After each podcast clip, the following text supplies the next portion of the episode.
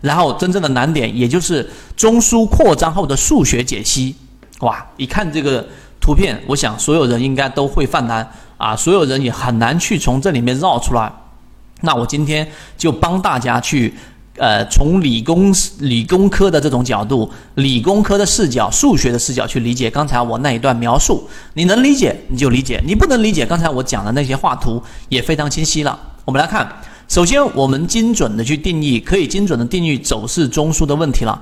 根据走势中枢的数学表达形式，你可以把 A、B、C 分别干嘛呢？理解为三个中枢，你把它理解为三个中枢啊。我这里面待会再画。那么这三个中枢当中的 A 一、A 二、B 一、B 二、C 一、C 二，分别是这三个中枢的高点、低点、高点、低点、高点、低点、高点、低点。那么中枢的区间就是我们刚刚说的这个 max，就是呃我们所说的低点当中最高点和高点当中的最低点啊。这里面画一个图，方便大家去理解。就这样嘛，只有这么一个定义啊，就是一只股票，然后呢，它不断的在这里面进行波动，对吧？它这个低点，它有个更更低的低点。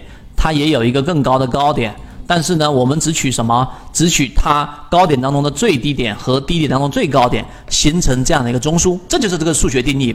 那么这个中枢形成无非是两种，第一种是回升形成的，第一种啊，那第一种是回升，另外一种就是回调形成了。那么这里面对于第一种 A 一等于 B 一啊，这个就到大家要去理解的了。我们来画一下，也就这里面形成了一个。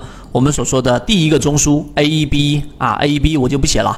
那么呃第二种，它在这个上涨过程当中看到了没有？这里面又形成了一个中枢啊，又形成了一个中枢。这个是回升形成的中枢，这里面又形成了一个我们所说的中枢。那么这个地方就有一个重叠了，看到了没有？这个时候 A 一等于 B 一是什么意思呢？就 A 一是第一个中枢的高点，看到没有？第一个中枢的高点，我们说是什么？A 一等于 B 一，这个 B 一就是这个地方啊，我还是要画出来给大家。这个地方是我们所说的 B 一，这个地方是我们所说的 A 一啊，小写的 A 一，一定这样画出来，大家就理解了。好，这是 A 一。这是 B 一，这里面为什么会出现我们所说的他说的这个 A 一等于 B 一呀？也就相当于是，其实他们这里面重叠的部分，高点当中的最最低点，明白了没有？那么我们这个时候要去选择重叠的时候，中枢啊，因为这是上涨中枢，应该是取这一个地方这个点作为我们关注的一个。缠论就是要重复的看，重复的练，才能形成肉眼识别。把理论内化成为你自己实战交易才是最难的地方。可以进一步交流，本人 SD 八幺八幺二中枢的一个上轨。那么同样的，这地方我不去。做复杂的解释，那么你要去理解这个地方的低点取哪一个呀？低点当中的最高点，所以应该是取这一个第三个中枢的这个位置啊，这个地方。所以 C B 二等于 C 二啊，也就是你这样去理解之后，就由这个地方形成了。哎，我换一个颜色，方便大家去看。真正的再次形成的中枢应该是这样子的，应该是这样子的。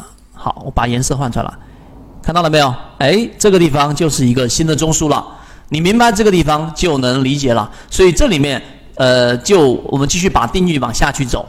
当你明白这个之后，显然 A C 段就是这个 A 和这个 C 啊是核心关键，A C 段是整个中枢形成的方向是一致的。由此可见，中枢形成的延伸当中，由中枢形成的方向一致和次级别走势类型区间重叠确定，就这个地方。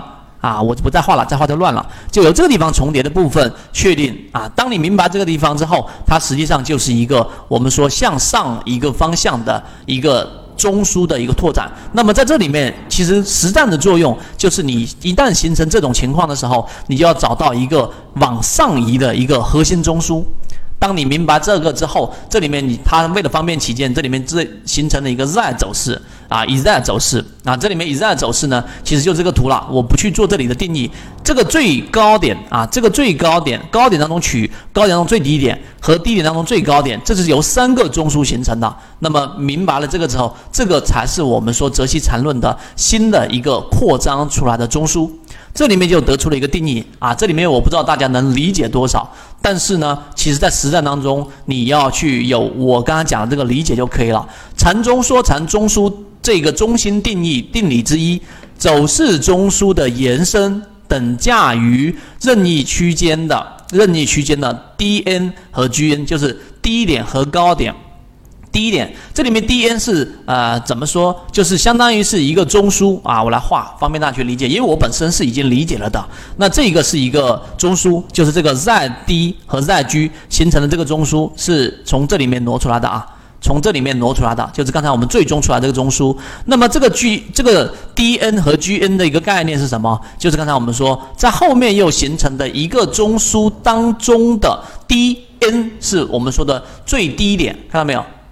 这个所有的上涨和下跌当中的最低点，低点当中的最低点，你待会去看这个定义，低点当中的最低点是要在这个中枢范围之内的，那么我们就可以把它定义为什么？这个地方就形成了一个中枢的延伸啊，中枢的延伸。那么如果这种情况没有这样发生，反而是它的低点当中最高点。